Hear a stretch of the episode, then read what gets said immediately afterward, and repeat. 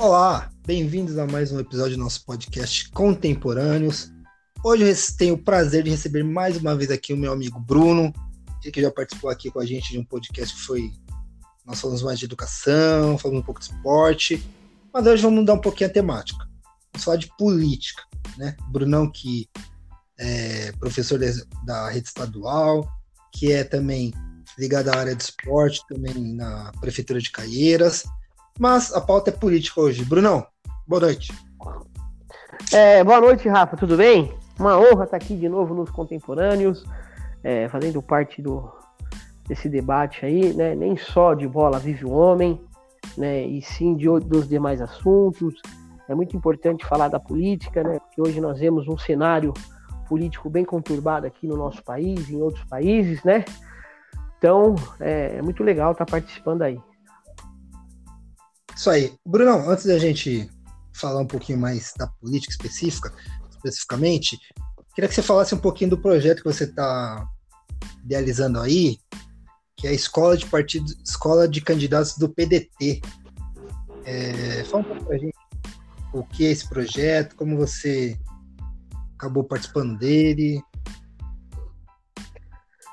É, então, o, o projeto, ele se deu em algumas visitas que o meu amigo Pedro é, fez no, no PDT de, de, São Paulo, na capital, né? Ele trouxe a ideia para gente aqui do partido e em alguns debates a gente achou importante formação da escola de candidatos, né?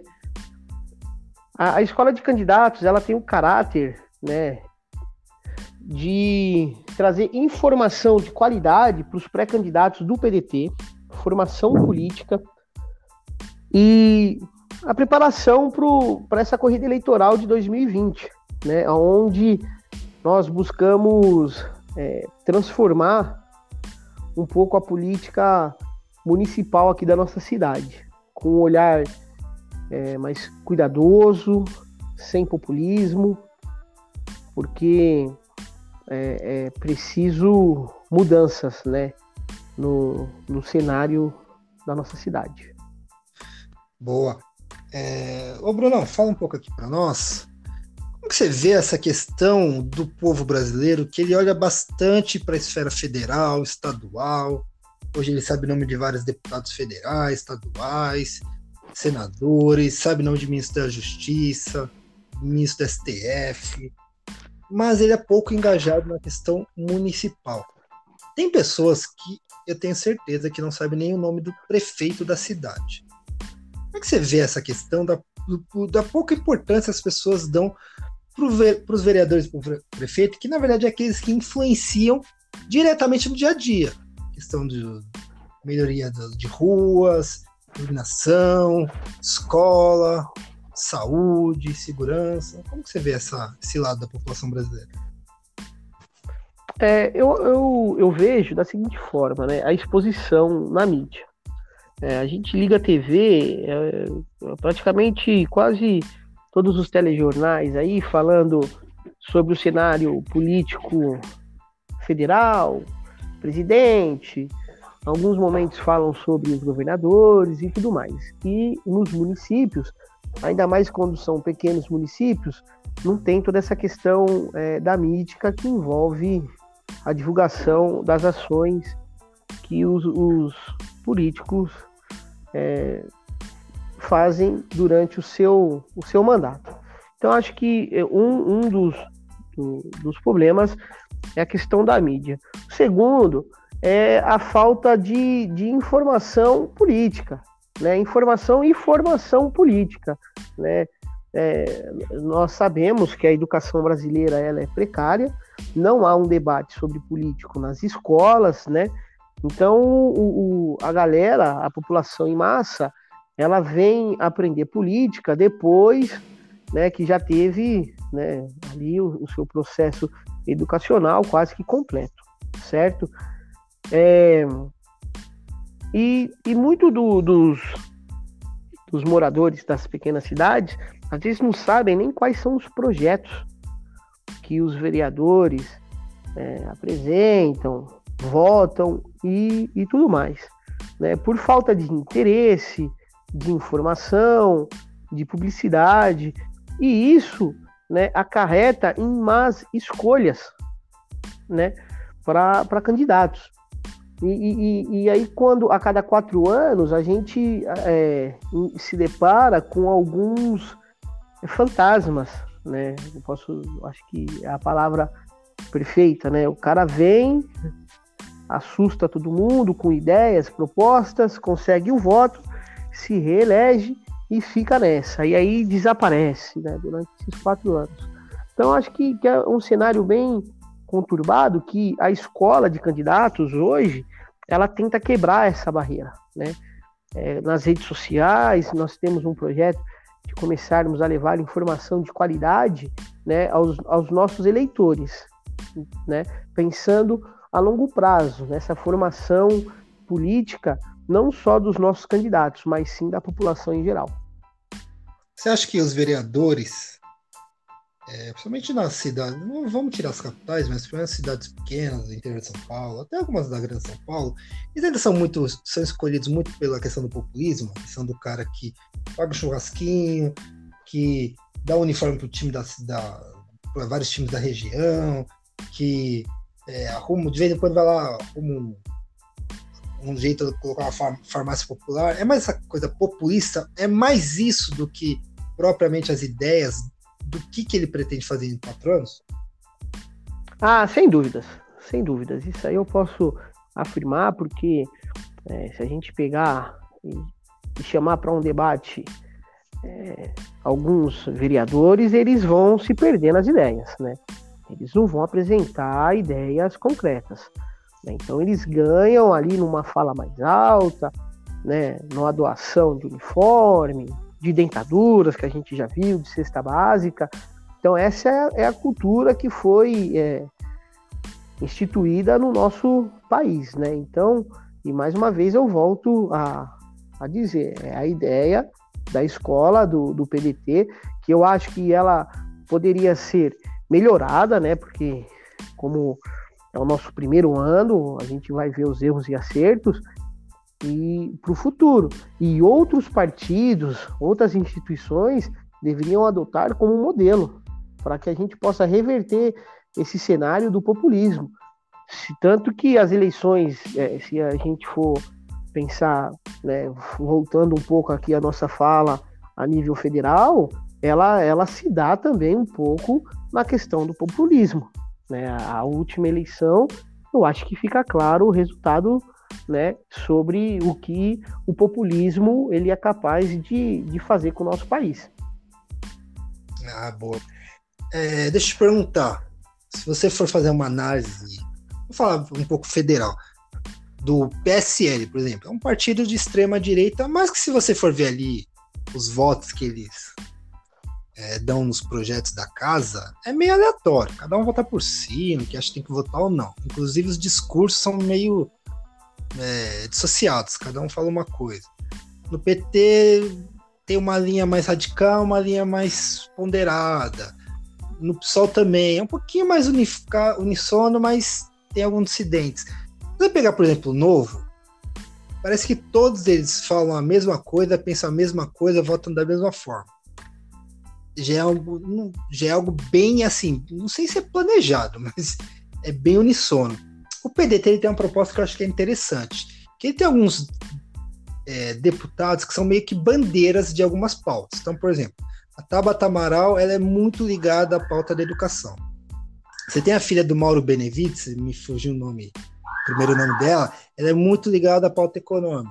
Você tem, então assim, várias, alguns deputados do PDT, eles têm uma pauta relacionada a determinado assunto, porém, na hora da votação, é cada um por si, vota naquilo que achar melhor.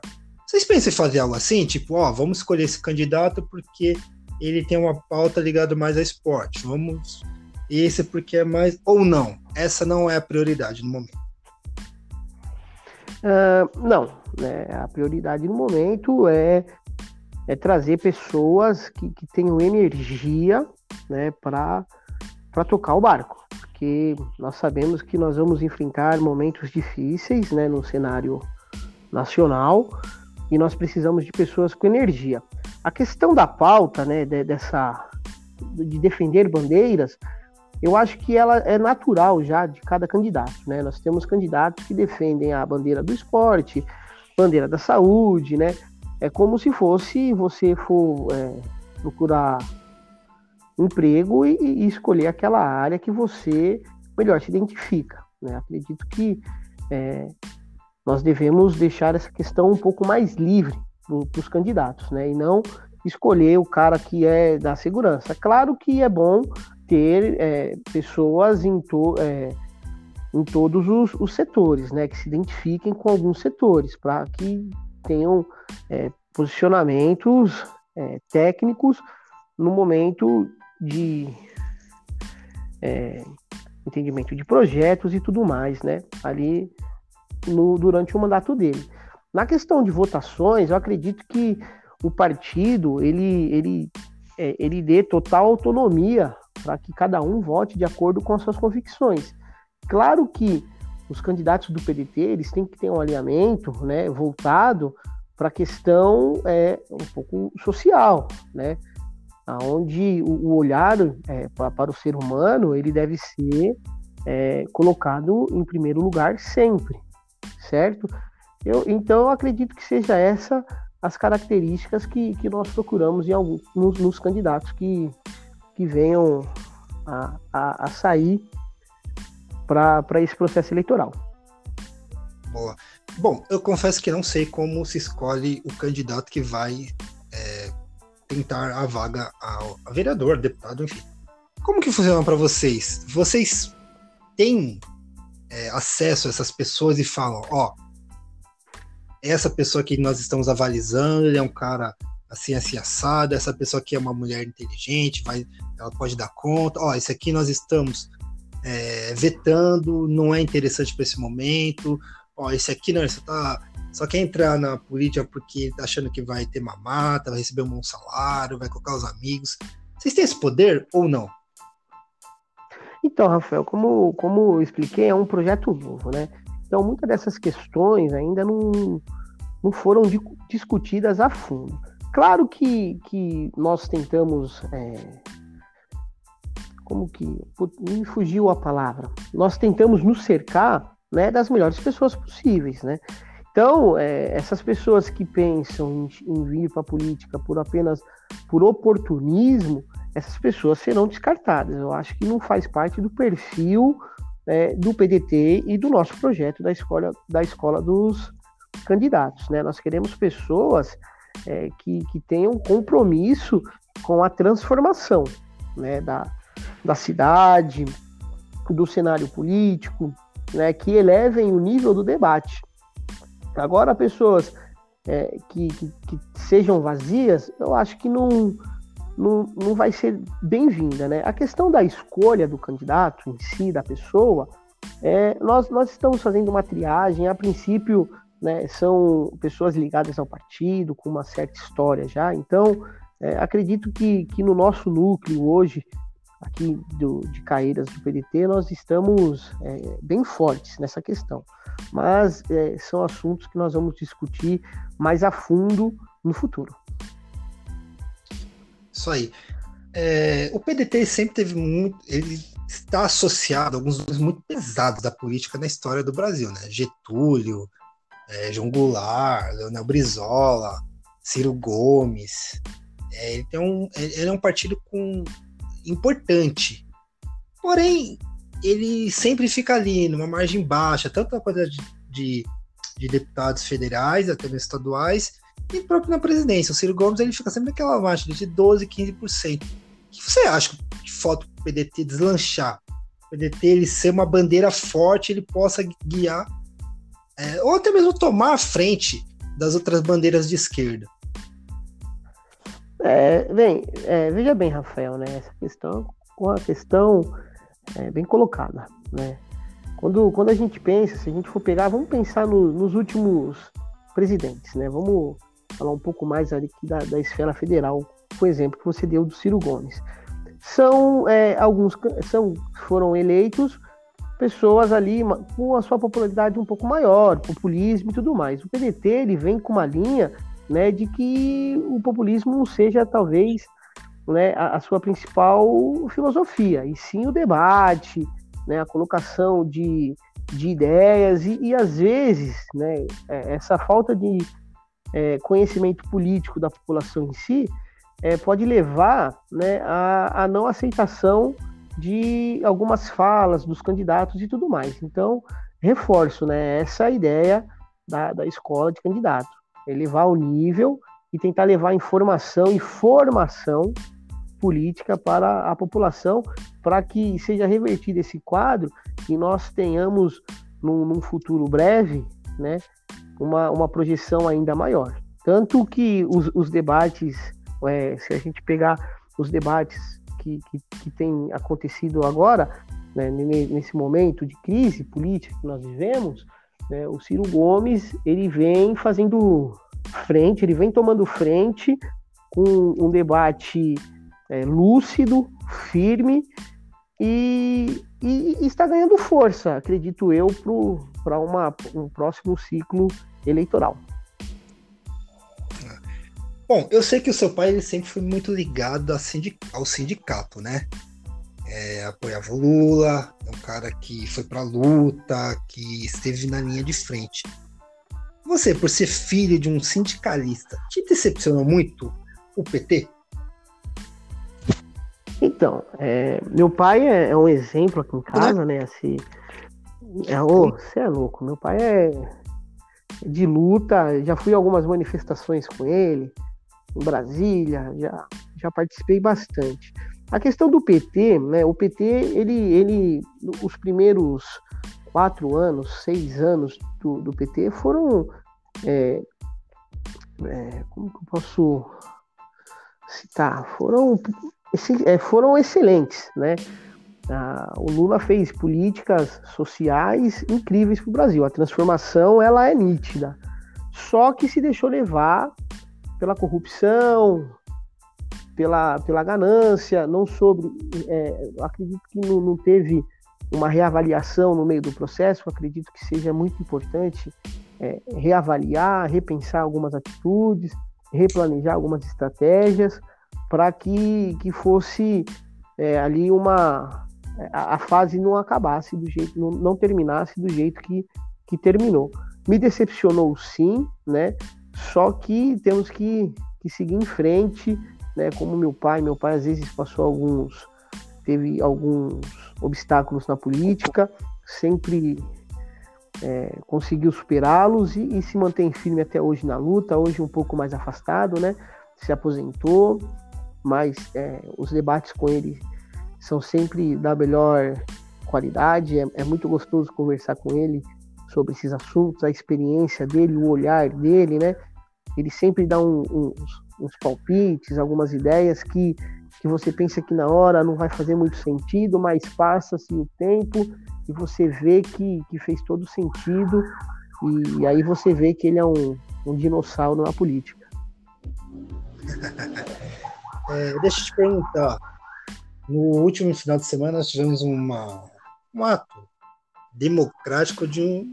Não é basicamente o um grupo, mas pessoas que estão se auto-titulando os antifas, né? Os antifascistas. Porém, eu li uma entrevista, me fugiu o nome do o primeiro nome do rapaz, lembro que o seu nome era Pássaro, foi no UOL que eu vi essa reportagem, essa entrevista dele, e a bandeira que ele levanta é da democracia. Ó, estamos aqui lutando pela democracia. Mas ele não quis ligar a nenhuma pauta. Ele não quis falar, ah, não, estamos propondo o impeachment do presidente, ou estamos propondo, é, como lá nos Estados Unidos, ó, queremos o fim do, dessa desigualdade social, é, Life Black Matters, enfim. Como é que você vê é, passeatas, pedido, as pessoas indo para a rua, mas sem uma pauta específica. Te preocupa? Você acha que não? Você acha que as pessoas têm que sair? Ou você acha que tem que ter uma pauta? Fala, não, temos que sair para reivindicar sobre isso. É, a questão é, da saída na rua, ela precisa tomar muito cuidado, né? Pois estamos no meio de uma pandemia e, e todos os cuidados eles devem é, serem tomados, né? Para não dissipação do vírus e tudo mais. Só que é importante, né, as manifestações, porque há um desgaste no governo muito grande, né? Gerado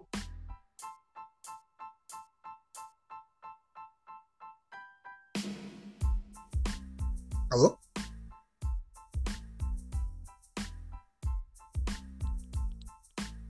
Alô? Tá ouvindo? Alô? Voltou agora?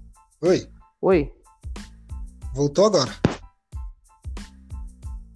Tá me ouvindo? Tô, tô ouvindo. E você, tá me ouvindo? Agora eu tô. Você ficou quieto ou tinha caído ali? Tô. Normal? Então vamos lá. Tô. Pode seguir, segue aí.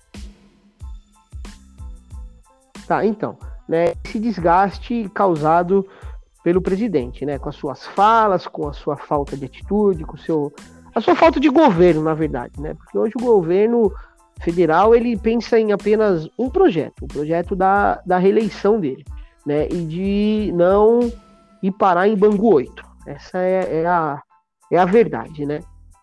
E, e então os, os protestos eles têm, eles devem ocorrer de uma forma organizada, civilizada, certo, sem vandalismo. A questão de levantar-se uma bandeira, né, eu acredito que é a bandeira da democracia, pois nós vemos alguns movimentos, né, do nosso presidente indo contra a democracia. Né? Então, eu acredito que os protestos né, desse final de semana e dos próximos que virão, a bandeira levantada deve ser a da democracia, a do discurso, né? a, da, a da fala é, entre o.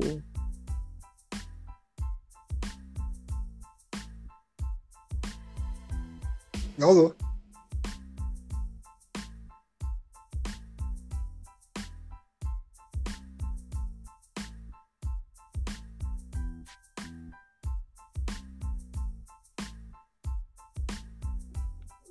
Rafa? Oi. Pode falar, tô ouvindo. Caiu essa sua fala? É, tá, é, então, não sei, tá ruim? Não, agora tá normal, mas você tava falando e de repente parou de. ficou mudo. Ah, deve ser algum problema, mas vamos lá, dá pra tocar. Bom, é, eu queria é, abordar com você como que você vê? É, muitas pessoas criticaram a participação das torcidas organizadas por conta de elas estarem envolvidas em vários atos de violência, já estarem envolvidas em casos que levam inclusive a, a óbito. Qual a sua visão da participação das torcidas organizadas, especialmente a Gaviões da Fiel, que ela tem sido mais numerosa? Acho que já ela tinha ido num ato mais para coibir, vamos dizer assim, é, a presença de bolsonaristas na polícia, mas nesse último fim de semana não. Eles foram lá para levantar uma bandeira. Como que você vê a participação das organizadas? É, a, sobre as torcidas organizadas. Primeiro, nós temos que quebrar um, um tabu onde a fala da elite né, cita que nas torcidas organizadas só existem vândalos, bandidos, marginais e etc, etc, etc. Né? Isso é uma fala equivocada. Muitas torcidas organizadas, é, junto tem projetos sociais é, de excelentíssimo nível, é, apoio às comunidades né, que, que estão em volta da, das torcidas organizadas. Então tem muita gente boa sim nas torcidas organizadas. Sobre a Gaviões da Fiel, a, a, sobre a Gaviões da Fiel, né?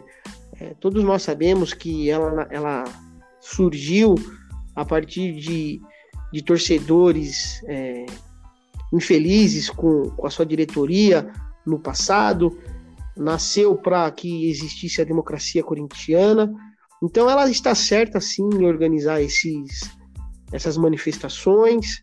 Né? Alguém precisava iniciar toda essa questão é, de manifestações, de, de, eu vou falar confronto, mas não é confronto, né? porque é, é muito pesado. Mas para o leigo, eu acho que a palavra confronto é sério, né? De, de ideias, contra é, os bolsonaristas, né? Então ela, ela deu o primeiro passo, as outras torcidas chegaram, né? Foram é, se somando.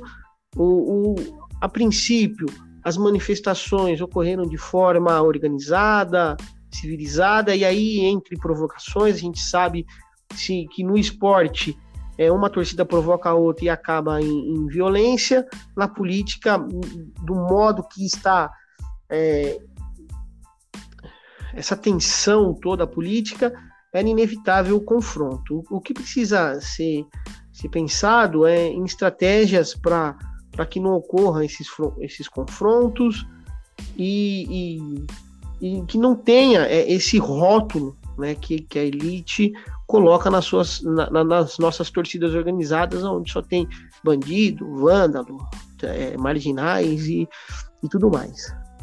É, eu só queria acrescentar o que você falou. É, realmente, tem bandido, tem vândalo nas organizadas. É um grupo Sim. de pessoas que se associam e torcem para um clube específico. Porém, Mas, é... em todos os grupos associados do Brasil, você tem bandido, você tem vândalo. Ter bandido, Exatamente. ter vândalo, ter pessoas de caráter duvidoso não é algo exclusivo de torcedores organizados. Isso faz parte de qualquer sociedade. Algumas Sim. têm maior quantidade, outras e menos. Então, se você fala assim, ah, eles não podem participar desse ato democrático porque no, no passado eles participaram de atos de violência. Então, quase nenhum setor do, da nossa sociedade pode participar, porque todos têm é, um advogado corrupto, um político corrupto, é, alguém de uma corporação que é corrupta, que já praticou atos de vandalismo, de violência. Então, assim, é, o que você falou, eu vejo muito isso, eu vi principalmente jornalistas da ala, ala conservadora, né? Que é aquela ala da direita que é, abraça o Sérgio Moro, que rejeita o Bolsonaro, fica nesse meio que nessa mureta, mas que não aceitam é, não, não viram bem essas manifestações. Eu vejo muito como algo elitista, algo que, não, peraí, quem são esses caras aí? Esses bandidos, esses vândalos? Pô, a, quando tivemos as manifestações de 2013, 2014, 2015, que eram legítimas também, que tinham outras pautas, ninguém falava isso. Então por que, que agora não se pode manifestar? Se, e é importante, isso que você falou é importante, é importantíssimo não ter atos de vandalismo, entendeu? Evitar ao máximo o confronto, exatamente para esses caras não cheirar a bola. Fala, tá vendo? Tem organizada tem briga. Enquanto tinha só bolsonarista, não tinha. Então, assim, é importante. Bom, só quis registrar esse pequeno parênteses aí. Você é... quer acrescentar mais alguma coisa? Sim, para complementar sua fala, né, na questão do confronto. O confronto ele tem que ser no campo das ideias, no campo do diálogo né? Não num, campo de batalha onde eu tenho que arrancar a cabeça de outro para que eu seja mais forte. Não, vence aquele que tem mais argumentos, aqueles que têm boas ideias, aquele que vai lutar por uma democracia, certo? Então eu acredito nisso. É, na questão do, da elite, exatamente isso que você falou, né? Tem, tem pessoas boas e ruins em todas as camadas da nossa sociedade, né? Tanto que uma das manifestantes de domingo estava com um taco de beisebol, né? E ela ganhou carinhos, abraços da polícia, né? Então tem, tem que tomar muito cuidado com esse olhar, né? Esse olhar é muito é muito cuida, é, muito difícil, né? Para os dois lados da moeda, só que é nítido que, que hoje a, a elite ela vai tentar é, desqualificar qualquer manifestação da, da massa, né? Porque é, quando a massa sai para a rua, quando a massa fala, pessoas da elite tendem a tombar, né? É, bom, vamos falar um pouquinho do nosso presidente da República. Muito foi, muito foi comentado sobre a famigerada reunião ministerial do dia 22 de abril, né?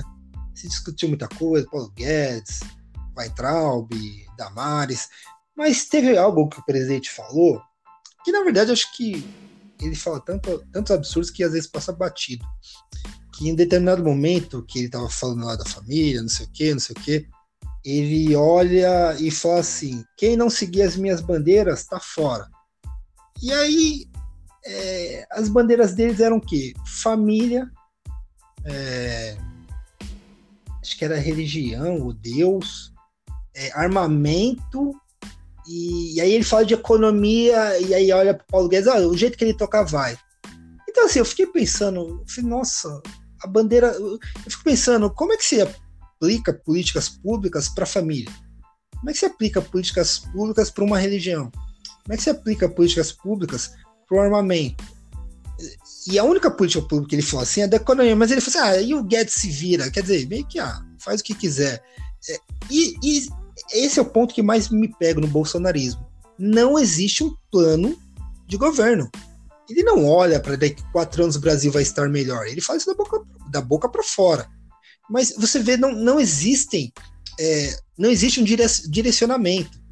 Vira e mexe tem ah, o nosso ministro da, da infraestrutura, ele posta uma, uma, uma foto, um, um vídeo de uma rodovia sendo é, finalizada. Aí a outra posta, mas você não vê um direcionamento. Ó, nossa, nossa ideia é essa, vamos sair daqui para chegar aqui. Como que você vê as políticas do atual presidente, se é que existe algum? É, primeiramente o nosso presidente é um mandrião, né? Ele é um preguiçoso, né? Um presidente que deixa a, o seu trabalho na sexta-feira às 5 horas da tarde e vai passear no sábado, vai em manifestação no domingo, no momento que vivemos a maior crise sanitária e econômica do país, é, fica difícil a gente ter uma análise né, sobre a, a, as suas políticas. É, a, a, política dele sobre é, é, é voltada à questão do armamento, onde ele acredita que todo mundo deva, de, tenha que ter arma em casa, né? Para quê? Como que nós vamos é, ensinar um cidadão do bem a, a, usar uma arma se ele não tem entendimento do porquê ele tem a arma? Né? Então, fica complicado olhar essas questões né, quando, quando realmente, é, na, na, sua colocação aí, não há um, plano nítido de governo. Né? É o posto de Piranga, do Paulo Guedes, era o Super Moro na justiça, e mesmo assim dando poderes é, ao Moro, é, vetou um monte de coisa no, no, no, na questão da segurança e tudo mais. Então é, é, complicado. O único plano que eu vejo hoje que ele tem, né, eu já falei aqui, é o plano de tentar uma reeleição em 2022 e não parar em Bangu 8 devido a essas atrocidades que a família dele e ele venha cometendo no, no decorrer do seu mandato e da sua vida pública. é, uma das questões que se levanta muito para derrotar o bolsonarismo é fazer uma frente única em favor da democracia, ou seja, você pegar os partidos de esquerda, de centro-esquerda, e todo mundo focar apenas em retirar o Bolsonaro do poder. Ou seja, não estou nem falando a questão de impeachment, pode até ser de impeachment. Mas, sei lá, daqui dois anos e meio, não tiver jeito, ter um candidato para derrotar o Bolsonaro. Como é que você vê essa questão da frente única democrática? Você acha que é possível? É, hoje o Ciro Gomes ele soltou um vídeo que ele basicamente falou assim que não quer Luiz junto com ele. O Lula já falou que não quer que, na visão dos petistas, se o PT não for o, a estrela guia, não, não vai rolar não vejo hoje uma união com o PSDB. Como que você vê? Você acha que é possível? Você acha que não é? Se não for pelo STF, o Bolsonaro vai seguir aí livre, solto, como, que, como ele quiser?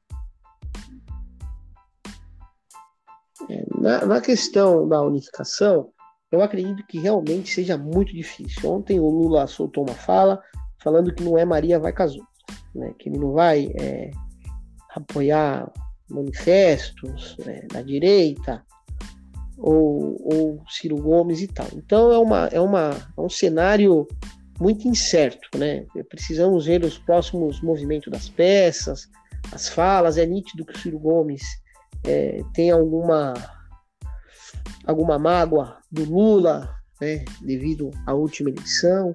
e tudo mais. Ele é um, um forte candidato, acredito que ele venha fazer frente ao Bolsonaro, caso Bolsonaro não, não sofra o processo de impeachment, que também o processo de impeachment é um pouco. É, eu, eu, tenho os meus medos, pois parece que todo mundo tem rabo preso lá com ele em Brasília, todo mundo, o Maia calado, só solta as notas e tal, de, de pesar, a, a PGR é, é, me parece vendida né, aos, aos desejos da família Bolsonaro. Então é, é um cenário complicado de incertezas, né? É, eu, eu, tento, eu comento com meu pai, é um, é um barril de pólvoras que se não tiver essa, essa união entre a esquerda, vai ser difícil segurar a explosão. Né? Mas eu tenho fé que, que, que haverá um alinhamento, talvez não no primeiro turno em 2022, mas no segundo turno, para derrubar esse, esse governo que vem assolando a nossa, a nossa nação. Quando nós estávamos falando das organizadas, né? Você falou assim, ah, mas para vencer essa turma tem que ser no debate da ideia, das ideias. Como, como que debate com pessoas que não têm o compromisso com a verdade? Porque são pessoas que, eu não sei se eles acreditam mesmo em terra plana, mas propagam terraplanismo, que é, falam dos maiores absurdos possíveis, são uma fábrica de fake news. Como que debate com pessoas que não têm o menor compromisso com a verdade? E pior, cada vez tem mais espaço na mídia. Hoje a CNN é basicamente um palco para pessoas que vão lá difundir mentiras. Ontem o Roda Viva recebeu o Lobão, que é o Lobão que foi um dos maiores poentes do bolsonarismo. Agora que viu que é, a coisa não tá muito boa, pulou fora e tava ontem falando como se ele não tivesse nada a ver com aquilo que aconteceu. O MBL também. Então, assim, como você vê, como é possível debater com pessoas que não têm compromisso com a verdade? É possível? É, primeiro mostrando a verdade. Eu acho que sobre os terraplanistas, alguns ficaram decepcionados no sábado, né? Com as imagens da, da nave que foi mandada para o espaço. Então acredito que a verdade é o melhor remédio para se combater né, essa loucura que nós estamos vivendo hoje. Né? E segundo, é, agora falando mais sério, é, talvez não, não atingir, atingir esse, os 30% aí que está saindo nas pesquisas e tudo mais, e sim tentar mostrar para esses 70% de eleitores que, que desaprovam o governo a verdade. Como? Com informação de qualidade, formação política, que é um dos, né, uma das ideias da escola de candidatos, e, e construindo essa, essa ponte entre a verdade e os desavisados. Porque eu acredito que muitos que, que, que votaram aí no Bolsonaro estavam é, de saco cheio do, do, do PT, de Lula, da, corrup, do, da corrupção e tudo mais, né? Então, e desconhecem é, é, todas essas questões que envolvem a política, as decisões dos nossos. É, a, que envolvem é, os nossos deputados, vereadores, governadores e, e, tudo mais, certo? Então acredito que seja esse o caminho, né? A formação, a, o debate de, com qualidade, sem o populismo, né? E, e, todas essas questões aí que a gente já conversou ao longo do, da, da entrevista. É, o Brasil ele é basicamente uma república que ele elege os seus seus representantes públicos através do populismo. Né? Muito pouco se discute ideias e muito se discute bravatas. É, você acha que é possível mudar? Você acha que acho que difícil para 2020, né? Mas 2022, 2026, 2030. Você acha que é possível algum dia é, a gente sentar, ouvir um debate que os candidatos vão discutir ideias, propostas de governo, políticas públicas, ou você acha que não? Vai ser sempre o grito, é um apontando o dedo pro outro, ah, mas você fez aliança com fulano, você é corrupto. Como que você vê isso? Eu acredito que sim, é possível. É possível, senão eu não não, não iria gastar minhas energias num, num projeto que nem a escola de candidatos. Eu não iria olhar para o meu pai como um ídolo, um herói, né? Que passou a vida lutando para essa transformação e, em certo né, momento ele até conseguiu transformar, porque ele teve uma gestão no, no sindicato onde ele mudou muita coisa lá e para melhor organizou as finanças e tudo mais. Então eu acredito sim. Só que eu acredito que junto da energia tenha que vir, tem, tenha que ter é, formação. Formação política, um, um olhar é, com mais cuidado na, na questão da educação, que é onde vai, vai refazer a base né, de, de pensamentos da, da nossa sociedade. Então acredito que, que a melhora, a melhoria, ela vai, vai ocorrer quando nós pensamos, quando a gente ter esse olhar para a educação, um olhar mais cuidadoso, né, mais atento, mais investimento, mais qualificação dos professores, mais debates dentro da escola, porque hoje a escola ela é, é neutra, não, não pode ter uma fala dessa, porque já começa que você vai para um lado, vai para o outro e tal. Então tem que ter esses debates políticos sim na escola, tem que levar informação para a grande massa é, a partir da, das redes sociais, da, dos programas de TV. Então acredito que dá para mudar sim, desde que, que tenha é, pessoas é, com vontade dessa, dessa transformação que não olhe só para os interesses pessoais, porque o que nós vemos hoje é isso, né? As pessoas que comandam, elas só olham para o próprio umbigo, né? Então, ou seja, se eu não dou informação de qualidade, eu me mantenho aqui dando qualquer coisa para eles, né? Eu dou qualquer ajuda, ele vai me agradecer, vai me dar o voto, eu continuo. Ele não vai se interessar por política, então eu faço o que? O meu filho, eu vou fazer o meu filho se interessar e ele vai manter o meu legado. Então acho que a transformação ela vai vir a partir de pessoas que têm esse olhar para educação, formação, né, política, filosófica, né, todas essas questões. Isso aí. Brunão, quer acrescentar alguma coisa? Tem algo que eu deixei de te perguntar que você queria falar, que você gostaria de falar? A palavra é toda sua.